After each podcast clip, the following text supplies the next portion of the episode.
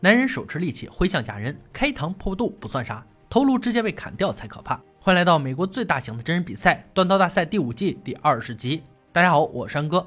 参赛选手要根据裁判给出题目，打造出相应的武器，然后完成各式各样的考核。冠军可以获得一万美金的奖励。大帅、老白、乐哥组成的评委组就位，欢迎本集选手登场：劳勃、杰森、麦克、瑞恩四位精英刀匠将在断工坊进行三回合比拼。争夺一万美金的奖金支票，每回合淘汰一人，角逐最终赢家。往期节目组总会准备一些破铜烂铁为难选手，而这次主持人特意玩了一把虚幻魔术，空无一物的木桶让选手满是疑惑。今天的任务却是把眼前的木桶变成刀，节目组还真的是没啥可玩的了。因为木桶环的钢材非常薄，选手们需要将其堆叠，再造成厚的钢坯。十分钟设计，三手锻造，计时开始。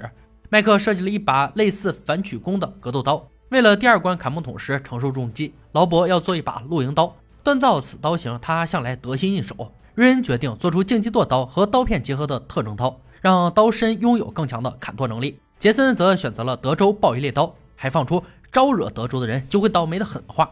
设计结束，三手的锻造正式开始。选手们相互帮助，开始切割铁环。狼多肉少，根本不够分。虽然角落里还有一个被遗弃的软钢。但但麦克坚决不会将其折叠，因为那样的钢坯很容易出现脱皮和翘曲。劳勃与他的想法却大相径庭，他要先将手里不足的钢材切割成同等的钢块后焊成钢坯，再加上软钢形成三枚钢结构，这样就可以有足够的金属材料。杰森也选择同样的方法，瑞恩就比较精明，先将取得的钢材切割焊接，然后进行拉直，再做判断是否添加软钢。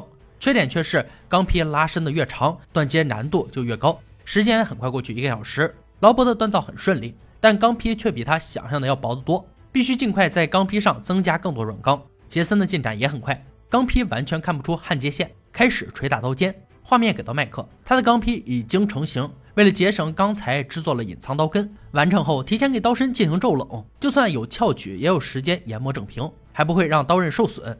瑞恩把钢坯拉长后，发现钢坯不够。才开始将软钢焊接在钢坯外侧，结果却让他心凉半截。加热后的钢坯在冲床的挤压下，外层出现严重脱层。时间还剩一个小时，他根本没有时间重来，只能选用研磨的方式将脱层去除。杰森的钢坯已经呈现出刀的形状，但他的刀却是选手中最薄的。到了这个阶段，只能听天由命，将刀身骤冷。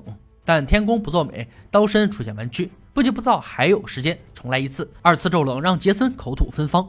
就是不信邪，再来第三次，结果依旧同上，最后只能借助研磨机尽量改善弯曲。麦克的刀提前骤冷后坚硬无比，利用一个小时进行打磨塑形，手变成了螃蟹手，脖子都快要抽筋了。他有一个神奇的秘方，吃香蕉可以缓解抽筋和疲劳。裁判大喊三十分钟倒计时，吃完香蕉完成锻造，搞笑他们是认真的。劳勃的刀身骤冷后也出现翘曲，但他并没有像杰森一样二次骤冷。而是立即用虎钳夹住矫正，这种办法简单省时。而瑞恩刀身的脱层要比想象的严重的很多，甚至能直接翻开刀刃的一层钢。乐观的瑞恩还是把这严重的问题当成笑话给旁边的人展示。幸好刀身够厚，骤冷后笔直坚硬。裁判倒计时响起，三小时锻造结束。劳勃率先接受检测，刀型不错，但刀柄有些长，刀刃底部还出现轻微脱层。杰森三次骤冷后，刀身仍然弯曲。大帅不禁调侃道：“你可以获得最弯曲刀身奖项了。”麦克刀身笔直坚硬，非常完美。老白很中意隐藏刀根的设计。瑞恩的刀身虽然骤冷成功，但能嵌入指甲的脱层问题依然存在，并且从刀根一直延伸到刀尖，结果显而易见。瑞恩未能过关斩将，剩余三位刀匠进入第二回合，要求给刀片加装刀柄，使之成为功能完整的武器。没想到做刀柄的材料也是木桶，完成后还要进行砍木桶测试强度。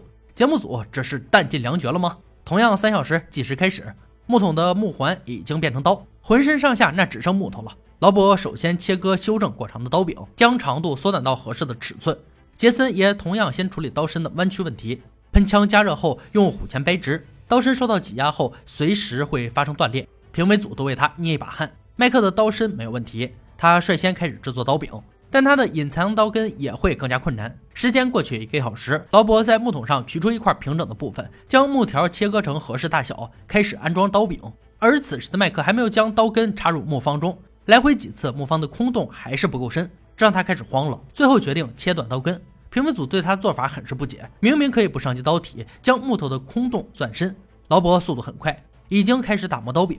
杰森也紧随其后。但胶水凝固后，刀柄却有一条丑陋的大裂痕，重做来不及，只能用胶水填补。时间还有十分钟，隔壁的评委们也吃起香蕉，缓解一下久坐后麻木的臀部。画面很是和谐。麦克切断刀根后，效果奏效，在最后时刻将刀柄完成。首先由大帅砍木桶测试强度，劳勃先上。大帅蓄力后，对准木桶环连续重击，刀刃很锋利，能切入桶环内，同时一小块刀刃也碎裂在桶环上。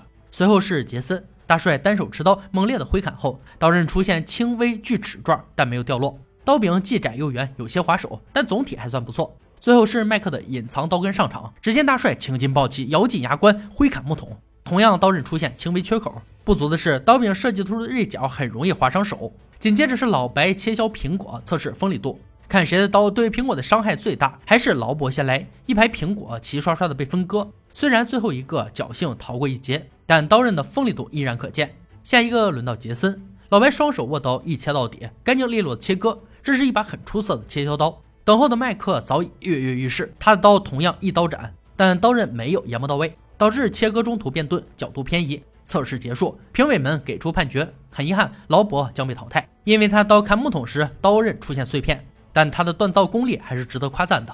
恭喜杰森与麦克成功进入决赛，他们要锻造一把历史上稀有的武器。青龙戟，青龙戟是中汉朝的出名武器，长度超过二百厘米，尖端捅刺及砍击威力惊人，可致骑兵落马或撕破敌人的盾牌。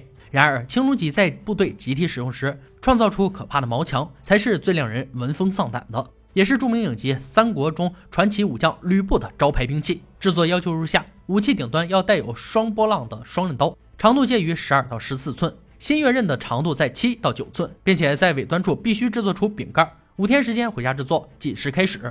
回家后的杰森放松了许多，他选用三十三层大马士革钢锻造，锻接加热后，首先旋转钢坯，使其纹路更加大胆创新，很快就打造出新月形的形状。麦克则选用五幺六零钢，准备先锻造出刀轴主体，接下来的作业就简单很多。一天时间将毛槽装上刀轴，第三天杰森已经到了淬火阶段，但钢材很长，锻造炉太小，平均热处理难度很高，只能专注于刀刃部位。淬火之后的剑身还算不错，麦克同一时间也完成淬火，迫不及待地找到木桩自行测试，谁知砍两下剑身就断开，这么不堪一击，所有努力白费。时间紧迫，迅速从头开始，谁知锻造钢坯时液压线爆开，突然一滩火焰燃起，一天内两次挫折，真是够悲催的。调整好心态，再次重来。第五天，杰森把所有部分组装便大功告成，自行测试后很是满意。五天时间结束，两人带着各自的成品返回赛场。虽然麦克遇到一点小挫折，但交出作业还是很完美的。那就赶快开始测试威力程度吧。乐哥乐此不疲，拿起杰森的武器对准弹道假人一阵狂虐。武器轻巧快速，很容易上手。刀刃在拉出时还能穿透撕裂腹部，唯一的问题就是刀刃出现一处弯曲。接着是麦克，乐哥左右开弓，直抵假人颈部，像报复仇人一样凶残，将其开膛破肚。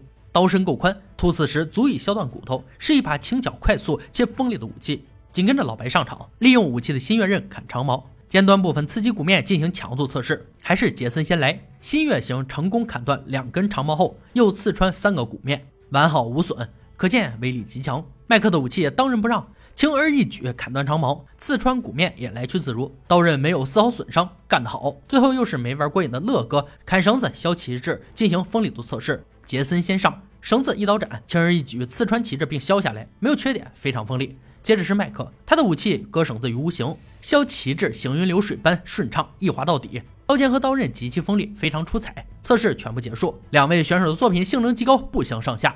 评委组很难做出抉择，但麦克成为千锤百炼的冠军。虽然杰森的武器也很卓越，但在测试中刀身出现弯曲，也算是整体结构问题，所以他止步于此，打包回家。让我们恭喜一下麦克，他将带走一万美金的奖金支票。而他在最后关头反败为胜。坚持不懈的决心值得大家学习。以上就是锻刀大赛第五季第二十集的内容。